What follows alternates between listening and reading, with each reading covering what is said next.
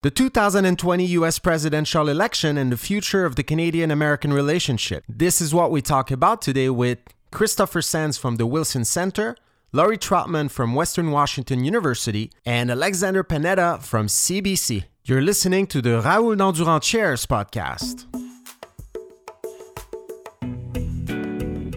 Hello, everyone. My name is Frédéric Gagnon. I am the director of the Raoul Dandurand Chair in Strategic and Diplomatic Studies at the University of Quebec in Montreal, and you're listening to the Chairs podcast. This podcast allows you to listen to our conferences and our analysis of international politics, U.S. politics, and U.S. pop culture. I hope you enjoy this week's episode. This roundtable will be in English because we have the privilege of hosting three experts of Canada US relations who work in the United States. Let me introduce them to you without further ado. Christopher Sands is director of the Wilson Center's Canada Institute. He is an internationally renowned specialist on, on Canada and Canada US relations. He's also an adjunct professor of Canadian Studies at Johns Hopkins University's Paul Nitze School of Advanced International Studies, SAIS.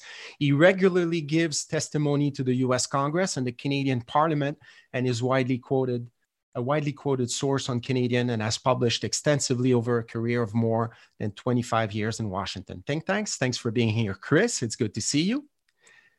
Alexander Panetta is our second speaker. Uh, he is a Washington based correspondent for CBC News who has covered American politics and Canada US issues since 2013. He previously worked in Ottawa, Quebec City, and internationally, reporting on politics, conflict, disaster, disaster, and the Montreal Expos. He likes baseball. Maybe he's going to talk about baseball today. We'll see. Thanks for being here, Alexander.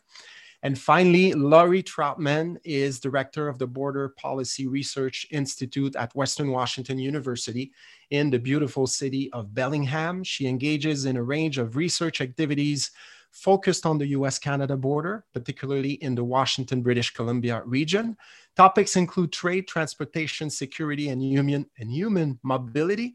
Uh, Laurie is currently a global fellow with the Woodrow Wilson Center and a fellow with the Canadian Global Affairs Institute. Thanks for being here, Laurie. It's good to see you. Uh, so, Chris, Alex, Laurie, thank you so much for being with us today. Today, today's activity is a roundtable discussion. So, I'm going to go around the table three times and ask the same question to the three of you in each round.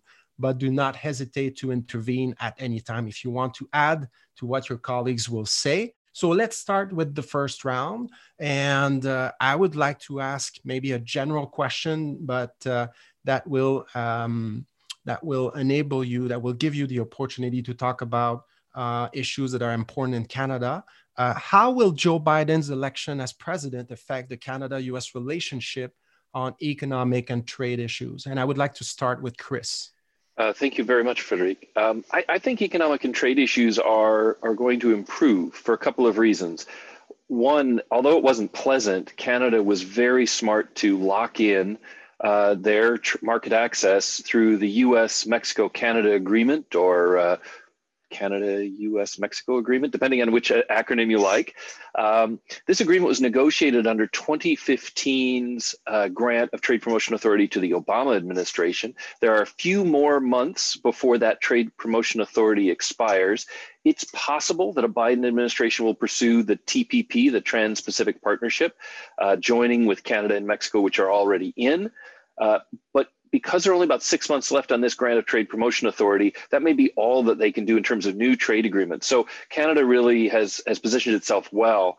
If if that's the bright side, oh, and I, I should say because I know aluminum is important in uh, in uh, Quebec, and uh, aluminum is an interesting case. You know, we we had Section 232, so-called national security tariffs on Canadian aluminum that Trump put on, um, and then snapped back earlier this year. Under the USMCA, those those kinds of tariffs, as long as they're they're newly applied, have to go through a 60 day cooling off period to give time for diplomacy and the data to settle and, and possibly avoid a situation of another trade dispute. So all in all, Canada is much better off. If there's a downside, it's that both economies are going to suffer from the pandemic and um, we're we're in some kind of recession now. We don't know how much worse it's going to get. Uh, the U.S. will spend some money on stimulus this year, probably in the first quarter of of 2021. Um, so far, the first stimulus bill, uh, $2 trillion called the CARES, CARES Act earlier uh, in 2020, did not have extensive Buy American provisions, but we may see some of those in this legislation that will come. And I think that's, that's a big concern. Ultimately, though, if the US recovers, Canada will, will be floated up by some of that recovery as well. So I think most signs are good, but we have to make sure we recover, and that's, that's going to be the big challenge. Laurie, do you want to add something at this point on economic and uh, trade issues?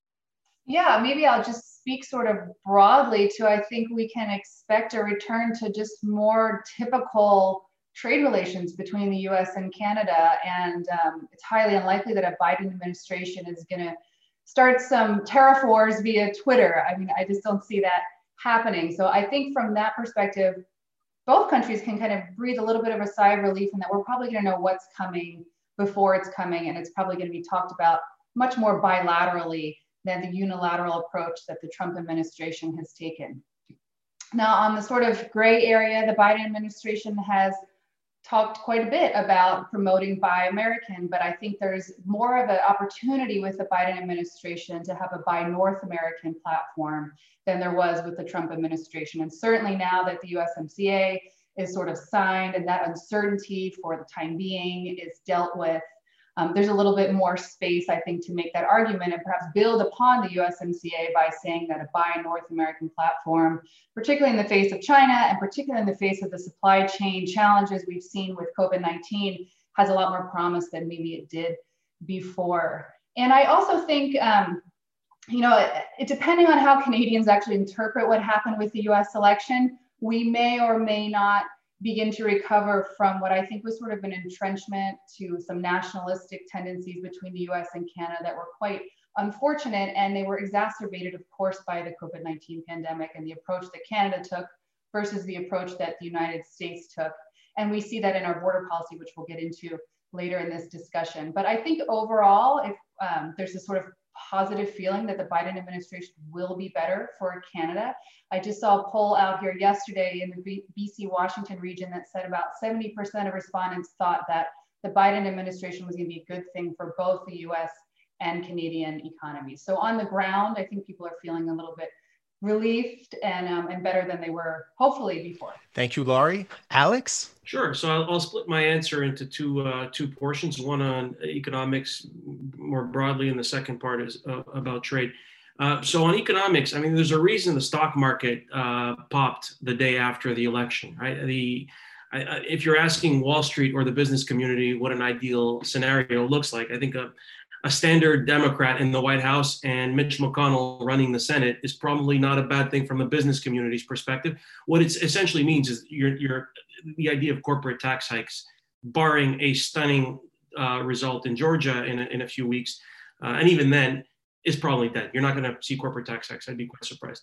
So, what does that do for Canada? I think there are pros and cons, right? Um, the the con is that it would have been nice for some Canadian businesses and the Canadian government, I think, to see higher uh, corporate taxes in the US would have made Canadian businesses more competitive. Uh, that's the con for Canada. On the pro side, uh, a good, a strong U.S. Uh, economy is is good news for Canada generally. So that's that's that's the that's just a basic economic takeaway. But on, on trade, I think uh, trade is going to go back to where it belongs, which is the back section of the newspaper. so it means there's important uh, things going on every single day on trade, but it doesn't necessarily rise to the to the level of attention that it has over the last few years. Uh, that said, there are a few important decisions a Biden administration is going to have to make, uh, um, and I think uh, some of them are uh, of great interest to Canada. The stuff that's already gotten the attention, you know, Joe Biden's talked about Buy American provisions continuing and going forward. Uh, he said that just yesterday in a speech. Canada has some time to sort this out because uh, the, the, the, the big prize here on, on procurement is going to be in any infrastructure bill that would potentially pass the, the, the, the Senate and I don't think that's necessarily happening anytime soon either. For the same reason I mentioned earlier, a hostile Senate um, uh, is not going to rubber stamp any Biden legislation on infrastructure or anything else. So if, if, that does happen, Canada has a few months to work out exactly what it wants to do in terms of subnational procurement exemptions. Um, you know, softwood lumber is going to continue as well. But new, new issues to, to, to, to, resolve. One is the World Trade Organization. Uh, the World Trade Organization, as people know, is kind of you know, half paralyzed right now. And a Biden, uh, the Biden campaign wasn't entirely clear on what exactly it wanted uh, in exchange for unblocking the, the WTO. So that's one thing that's going to have to get sorted out. Um, digital services taxes. The Trudeau government wants to impose taxes on, on you know, Netflixes of the world. Uh, well, a, a certain uh, tax from France is supposed to go into effect in a few weeks. We're going to see how the Trump campaign, uh, the Trump administration responds. Does it does it put in counter tariffs in the last days of the administration, and would Biden then reverse undo those tariffs? It'll be very interesting to watch the digital services tax space over the next few weeks, even in the last days of the Trump administration. And uh, forced labor. Uh, there's, uh, you know, I don't think U.S.-China tensions are going away anytime soon one of the things you're starting to hear is this idea of, of um, uh, a ban on or tariffs on products made with uh, forced labor, particularly in Xinjiang in China. Uh, what I've heard two people testify before Congress on is that if the United States ever does anything like this, it would only truly be effective if its immediate trading partners did the same. So expect some kind of pressure on Canada if the U.S. starts to toughen its its uh, its trade policies with respect to China and forced labor. There's going to be people looking north to say, okay, you next. Uh, yeah, I actually think that China is an interesting part of this equation. And where Donald Trump uh, and his challenge to China was with things like tariffs, uh, you know, emergency tariffs, this and that, the phase one deal. I think the Biden administration is to be characterized less by tariff fights, but more by sanctions. And I think Alex is exactly right on forced labor. But the there are two other big potential triggers. One is uh, Chinese behavior in Hong Kong uh, which if the crackdown becomes really difficult, I think a lot of Canadians would be alarmed by that as well. Um, but sanctions could be an issue there. And then thirdly, I think we'll be looking at what happens in Tibet.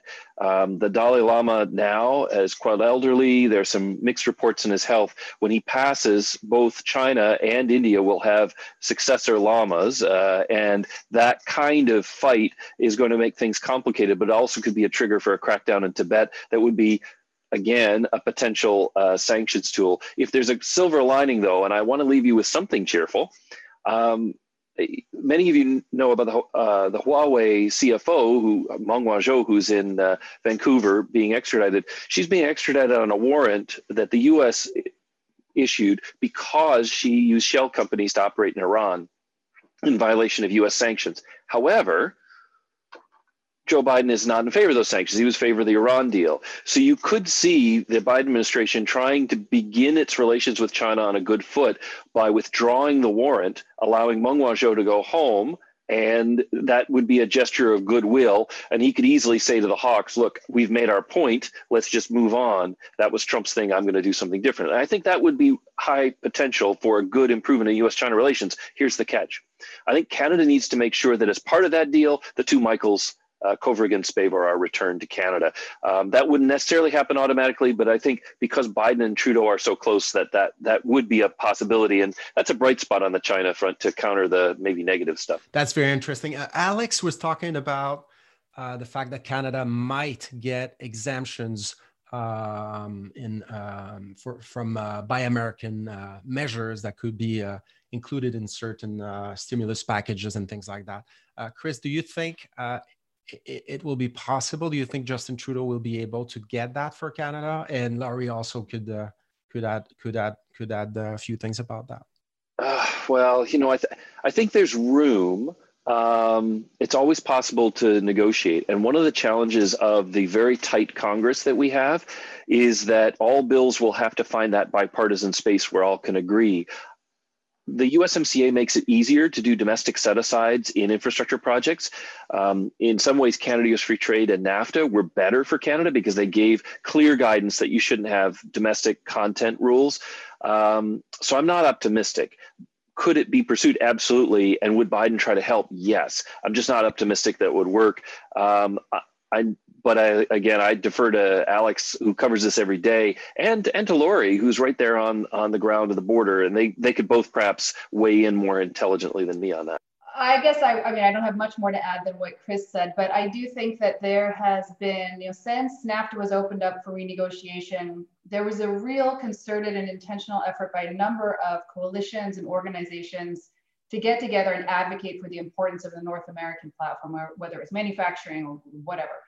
And so I think those coalitions and those organizations are really at a um, sort of point where they have a they have the ability to send that message and to advocate for that message in perhaps a more powerful way than they did when NAFTA was first opened up and we were sort of you know scrambling to figure out how to correct some of the messages that were surrounding it that were sort of unfortunate around trade. So i'll just leave it at that thank you i, I will turn then to energy and environmental issue issues uh, how do you think uh, this election will affect the canada us relationship on those issues on energy environmental issues knowing that biden proposes this uh, clean energy revolution very ambitious agenda what do you think this election is going to change for Canada US relationships on these issues? I'm going to start with Alex this time. Sure. Um, so let's look at what uh, a Biden administration could easily do. Uh, let's look at what's a little bit harder and, and what will be very difficult. So, what's easy to do?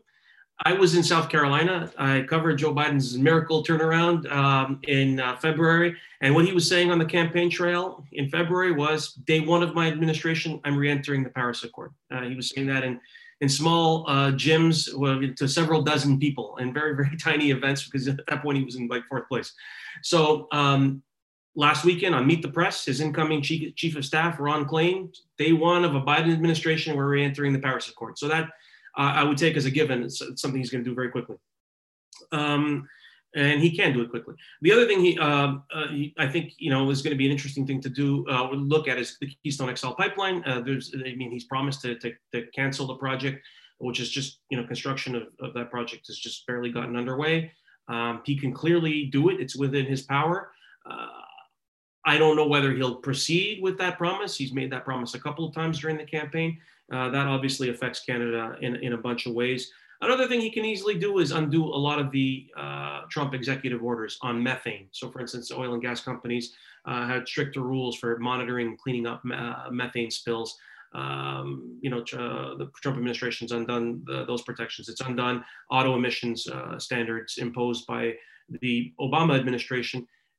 Whether that has actually spilled into the market, I thought a lot of car companies were building to the stricter standard anyway. But you could see those auto standards coming back. Arctic drilling. There's reports that the Trump administration might uh, want to uh, permit Arctic oil drilling uh, in the last uh, few weeks uh, of its administration. You could sort of see a reversion to the pre-Trump uh, norm there, and I think Biden could do all these things relatively easily.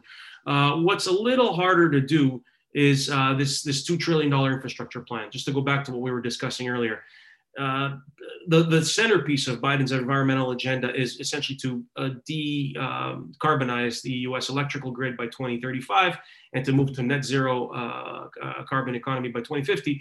And the centerpiece is to spend $2 trillion on infrastructure. Now, I'm highly skeptical that a $2 trillion anything gets through a, a Mitch McConnell Senate. Uh, however, However, there could be potentially space for some sort of agreement. Uh, Republicans have, uh, are bleeding votes in the suburbs.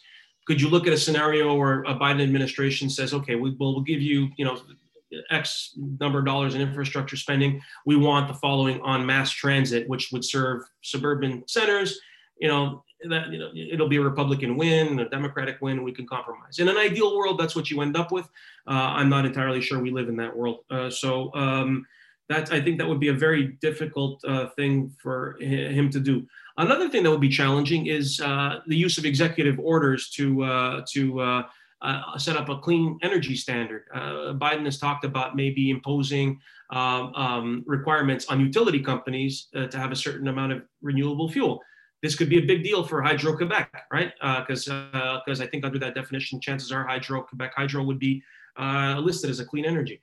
That's a big deal for Canada but I could easily see how a, a, a, a more conservative Supreme Court or a, federal court system steps in and says, "I'm sorry, this is not allowed," because the justification that the that the Obama administration used for some of its environmental uh, regulations was um, the 1970 Clean Air Act, which delegated authority to the Environmental Protection Agency to impose clean air standards. That's a 40, it's a 50 year old law that's been kind of maybe twisted beyond uh, its original purpose and you can imagine a more uh, conservative Supreme Court saying, you're not allowed to do that. We're going to step in. Uh, Chris, please go ahead. So yeah, I, am also um, I'm a little bit more optimistic, although I don't really disagree with anything that Alex said. I, it's just I think the politics become really important here. Um, it will be hard to spend two trillion dollars. I mean, we're, we're we have a lot of debt. You do too, but um, it'll be hard to get that bill together. On the other hand, I think stimulus legislation is going to be very popular because we're still dealing with COVID. I could see going back to your previous question on things like medical supply chain, much more attempt to put a Buy American stamp on it so that we know we're not using precursor drugs from China, but maybe less so on building infrastructure. And this is, this goes to a sort of a broader point. Because the economy is in recession, I think there's a certain pragmatism that comes with that, where you want to achieve great things, but that means you have to make certain compromises. One of those is to do with hydroelectricity. For a long time, some environmentalists have said, well, large scale hydro, like the kind that Hydro Quebec produces, is not as good for the environment as, say, small dams. We, we don't think it's really zero emission. And they've, they've tried to exclude it from the alternative energy mix. If you really want to reach your Paris goals, you can't be so choosy, I think, in the United States. And that's true not only for Quebec, it's true for Manitoba Hydro, BC Hydro as well. Similarly, um, I think there's going to be an issue around small modular nuclear reactors. Uh, the technology, and Canada sells some of it, um, is is pretty good. A number of the nuclear power plants in the U.S. Midwest have not gone through refurbishment that we saw in Ontario. It may be that because you can site these on the site of existing nuclear power plants and they're cheaper than refurbishment, that we may find that and their lower waste profile to be attractive on energy and environment as well, I, I actually think, going back to Alex's comment on the court, that an attempt to block the Keystone pipeline um, would be difficult because technically the executive orders that govern the process say that if a seg- if the permit is issued, the only way to revisit the permit, which does control both construction and operating, would be if there's a change, like need to repair, need to dig up. Now it's true that the downstream parts of the pipeline are still being finished, but the part that crossed the border was completed. So I think Biden's attempt to interfere with that would be mainly symbolic to say I followed through on my promise, would end up in court but might not go all the way through. And I know, you know, the oil economy has traditionally been somewhat stigmatized in in parts of Canada. What I'd say about that is this: the world is going to be coming out of a recession, and I think a lot of the developing countries. Uh, who are relying on export-led growth now see a more closed U.S. economy and a, and a dodgy world. They're going to need bridge fuels. And while oil may not be the best, it's what Peru can afford. It will be what uh, Bolivia can afford. And so Canada's potential to be a conscientious supplier of oil as a bridge fuel for countries that just lost a decade of economic growth because of this pandemic, I think casts Canada's participation in the global energy market in a different light, particularly though if Canada can get its oil to the sea um, same with LNG as well. Uh, as a long term issue, I think that's something that uh, you could see the Biden administration supporting, not because the US economy needs it, but largely because developing countries are going to need a stable source of supply. And uh, Donald Trump and his energy secretary, Rick Perry, the former Texas governor, used to recast their energy policy as US energy dominance. It's a little bit too macho for me, but uh, uh, not that I'm not macho in my own way, but uh, but that kind of talk I think is a bit silly. But the idea that Canada and the U.S now have a role supplying the rest of the world and trying to supply the friendly countries, uh, I think is an important one. And that will have some resonance in the US as well. Laurie, please go ahead. Well, I don't know that I have much to add at the national scale, but maybe I'll just bring it down to the more sort of regional impacts. And out here in the British Columbia, Washington state region, we're very focused on environmental issues, and our state and provincial governments are very aligned and have been for a little while now on the approach to climate change and to multiple environmental issues that really impact us on both sides of the border, regardless of what side you're on. And out here, the orca whale population and the salmon runs, which are drying out day by day, are a huge um, component, not just of our environmental focus, but of our economic focus as well. Because you know, if we bracket COVID aside, um, tourism is a huge component of our economies, and cross-border tourism around that whole environmental component is huge. And so I think um, in a very basic way, having a US president that aligns at least more closely with those values and those ideals will give a boost to this region. You know, whether or not that translates into actual financial support or real political change is, is one issue. But I, I think the sort of broader political framework being more amenable and more supportive to the things that this area has already been doing pushing for really consistently for a long time will be a good thing. And clean energy is certainly a part of that. You know, we still are going to have that tension between British Columbia and Alberta and what happens with, with different pipelines and different energy routes is, is not going to change. Um, but from a sort of north south perspective across the border, um, I think it's a really good thing. And I wouldn't be surprised if our governor, Governor Inslee, was involved in the Biden administration um, pretty intimately. Thank you. Uh, Alex, Chris, did you want to add something about energy and environmental issues before we talk about security and border issues? Well, one thing I wanted to raise uh, without having an answer for it, uh, Frank, is, uh, uh, Laurie mentioning uh, salmon runs had me thinking about fish, which had me thinking about the Columbia River Treaty. So this is this is something that's obviously going to potentially play out over the next few years.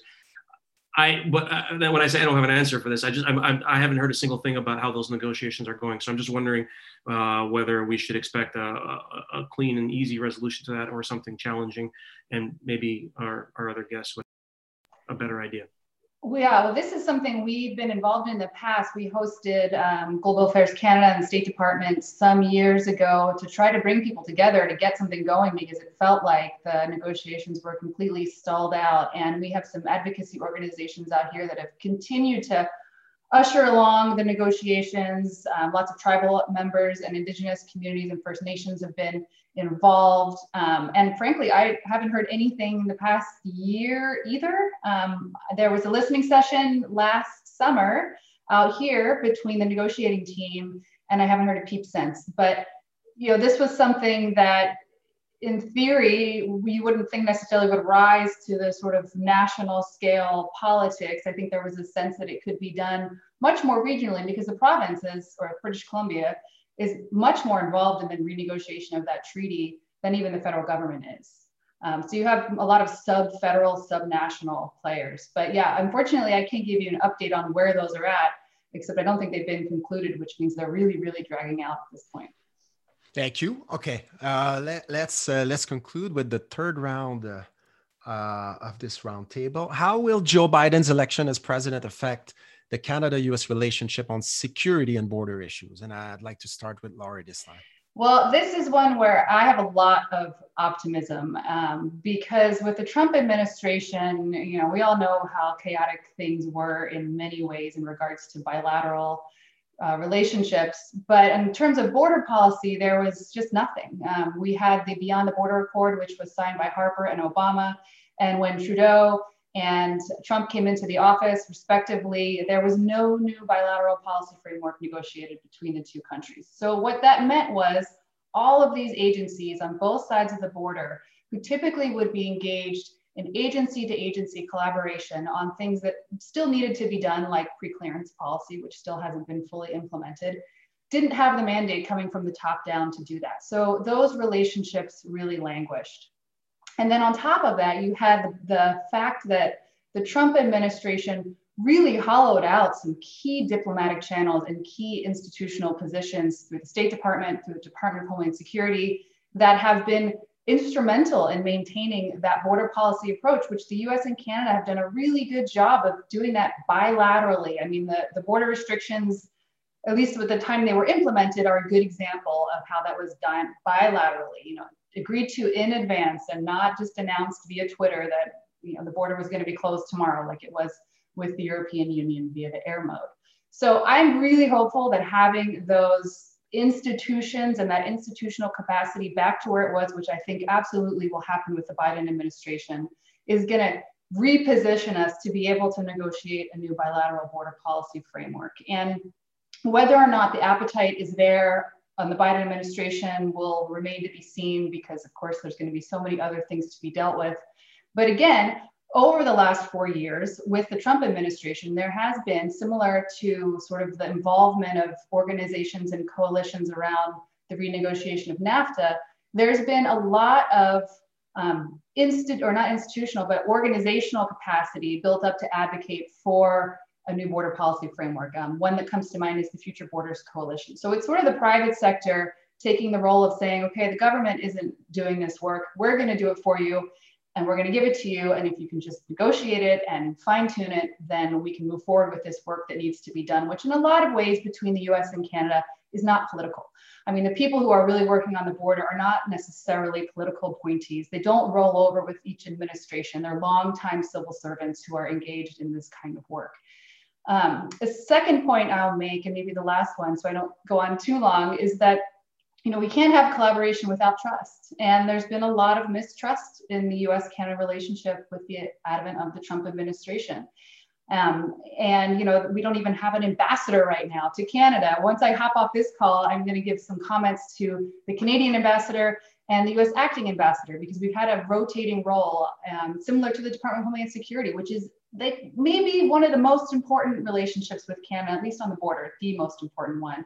And again, we've had a series of acting acting positions. And so the level of knowledge has not been there, the level of trust has not been there, and that has really inhibited collaboration, which really is sort of ready to happen from the ground up. We just need that sort of top down approval for all of these agencies to begin working on the border again. Uh, yeah, so just wanted to uh, shift the focus a little bit to the immigration and the border component uh, uh, on immigration. So, um, you know, the Biden Biden campaign uh, hinted that it might be interested in discussing um, a regional approach to border to, to migration, which possibly leaves uh, an opening to, to discussing the Safe Third Country Agreement. I don't think it's uh, an immediate priority of the Biden administration. Frankly, the list of things it has to deal with is quite long. That said, uh, there's some uh, deadline pressure in Canada. Um, the Safe Third Country Agreement was, was struck down by a court in Canada, and there's been a delay in implementing this new normal. Uh, I think it was supposed to be January 22nd, where the Canadian government was supposed to have ended its Safe Third Country arrangement with the US, but that's been punted forward, I think, in, the, in a latest court decision. All that to say, uh, Canada might be in a hurry to figure out what it's going to do with Safe Third Country. I'm not sure the United States is in such a hurry. Uh, that's the first thing. Second thing on, on, on immigration um, more broadly, uh, I'm not sure how many Canadians are aware of this, but over the last couple of years, uh, the Canadian government has had tremendous success in these recruiting sessions. It sent, it sent recruiters to basically US universities to hold these information sessions, uh, promoting Canada as a destination uh, for students worried about getting work visas in the United States. And, and the Trump administration's uh, actions on immigration have just touched a, a huge number of visas, whether it's an H-1B visas or uh, spousal visas, or anyway, the, the list goes on and on. And and and by by messing with all these visas in terms of the amount of scrutiny that it that it uh, that that that, uh, that the visa holders have to face and the time lags, um, has basically created a lot of uncertainty. And so Canada's benefited from that. Obviously, Canada has enjoyed over the last few years a historic spike in skilled immigration and in uh, uh, student um, uh, migration to Canada. I'm, I'm wondering whether recruiters will be as successful, uh, Canadian recruiters at NYU and Harvard and whatnot, will be as successful these next few years as they've been these last four. So, in a way, there are some Canadians who might lament the end of the Trump era because it's been quite good in re- recruiting talent to Canada. So I think that's that's uh, that's another interesting one to watch. On defense, uh, going back to the sort of security theme, uh, you know, NATO uh, lives another four years without any any drama. I think it would have been interesting to see whether uh, a second term uh, Trump presidency would have um, continued to undermine trust in NATO or done away with it entirely. So Canadian soldiers currently stationed in Latvia will know that the United States is still part of this organization for the foreseeable future. Uh, that said, it'll be interesting to see whether uh, Joe Biden wants to actually do anything with NATO. Does he have any uh, future missions in mind? Um, uh, that you know he hasn't. Um, I, am not aware of any comments he's made about uh, potential security missions, but that's something Canadians might want to keep an eye on. And um, uh, finally, this is kind of loosely related to security, but Biden is also talking about hosting a summit of democracies relatively early in his presidency to bring together a bunch of uh, state and non-state actors around the world from democratic countries to talk about how you deal with uh, frankly china on issues like social media platforms uh, you know banking regulations um, you know whether it's money laundering uh, protections and things like that um, so this is something that canada might want to uh, prepare for and bring some ideas to the table on thank you alex and chris on security and border issues Sure. Um, I'll just make a couple of observations, and one picking up on something that Laurie raised. You know, one of the challenges for Donald Trump when he came into the White House is that both political parties have establishment technocrats, experts who come in as political appointees, but actually know how departments run. And because Donald Trump lost a lot of the so called never Trumpers who wouldn't work with him. He had a lot of uh, struggles because he had an amateur team of, of loyal, but not necessarily skilled and experienced people. You'll see that change dramatically because Joe Biden will have easy access to the establishment of the Democratic Party, many of whom are really quite talented and know how to make government work. I hope that they'll have learned the lesson of being shunned during the Trump era and realize that they need to be more attentive to some of the disparate impacts on poor and working class Americans of some of the things they're doing. Uh, the establishment did a lot to dis- add to their own sort of bad reputation over the years, particularly after the 2008 2009 financial crisis. But nonetheless, you'll see a much more professional administration. This goes to what uh, Laurie was saying, but on things like Columbia River Treaty or negotiation of things, the, the pros are back. And I think that will really help uh, make things run a bit better. Secondly, military spending. Uh, Donald Trump took the view that uh, we were going to continue to fund social programs and defense spending uh, and cut taxes. Not a great policy in the short run or in the long run, but uh, military spending is something that has a lot of support. And it, I think, in a subtle way, um, and you don't say it subtle with Donald Trump very much, the, the US has shifted away from its post 9 11 uh, focus on small wars, the savage wars of peace, as Max Boot would call them, where you focused on Afghanistan, Iraq. They, they tend to be protracted with a relatively high body count, but very few results. Trump shifted US policy to focus on great power competitors like China, uh, Russia, and, uh, and really pulling us back from some of those small wars that was popular. It was popular, I think, with a lot of Democrats as well, um, because spending a lot of money on deterrence to discourage the Chinese from attacking, um, it still costs a lot of money, but it doesn't cost as many lives. And if you can deter an actual war, much like the Cold War, you try to avoid a full out fight, it may be a, an investment worth making. And I think that'll continue to guide the Biden administration.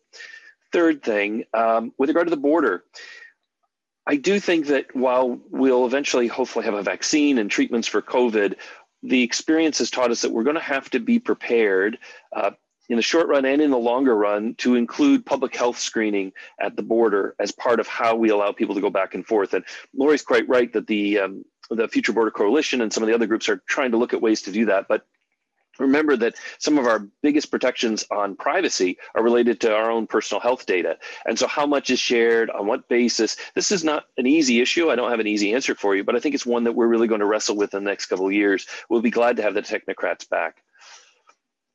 Third, and this is where I'm going to be a bit depressing. I'm sorry to be depressing again, um, but I think I think we're going to face a real challenge coming out of the COVID era um, globally we're very lucky in Canada, the US. We are operating in relatively wealthy countries that have good, pretty good infrastructure, and we've been able to respond. But for many countries in the developing world, the impact of this pandemic and the shutdown of the economy is huge. And the fact that the US is more protectionist limits their access to markets like the US for export led growth opportunities. They're going to come out of this crisis knowing that their public health infrastructure, education infrastructure, and transportation infrastructure are all inadequate.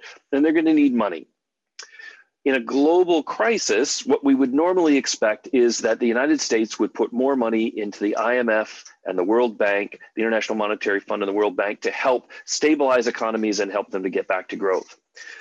In a recent report, the International Monetary Fund reported that roughly 70% of their available reserves were currently dedicated to Argentina, a country that has nine times defaulted on its IMF obligations, and I expect probably will do so again.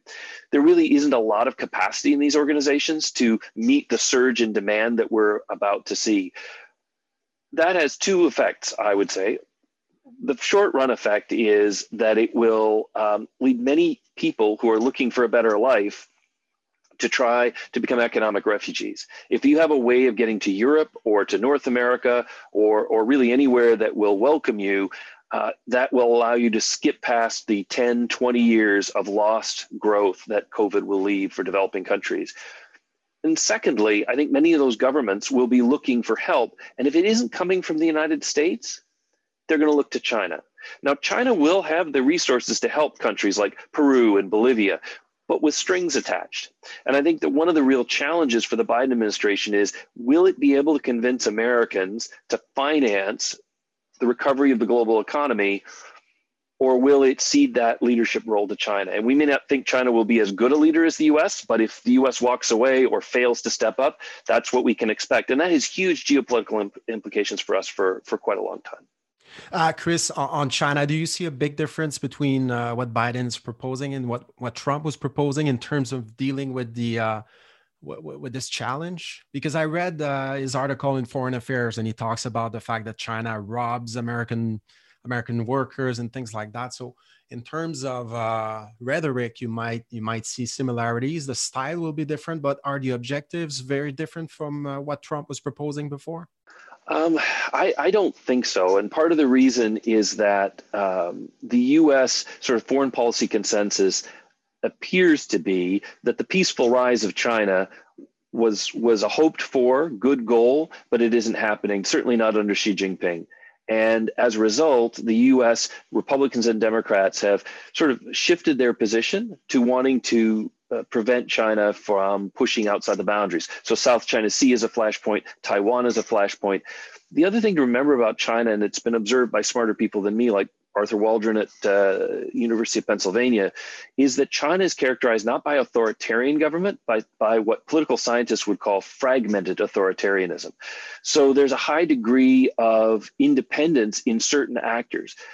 At the very beginning of the George W. Bush administration, you might remember, Frederick, that um, one of the first confrontations between China and the Bush administration was over the pushing down the forced landing of a plane called the EP 3, which was a, a, reconnaissance plane that the US had.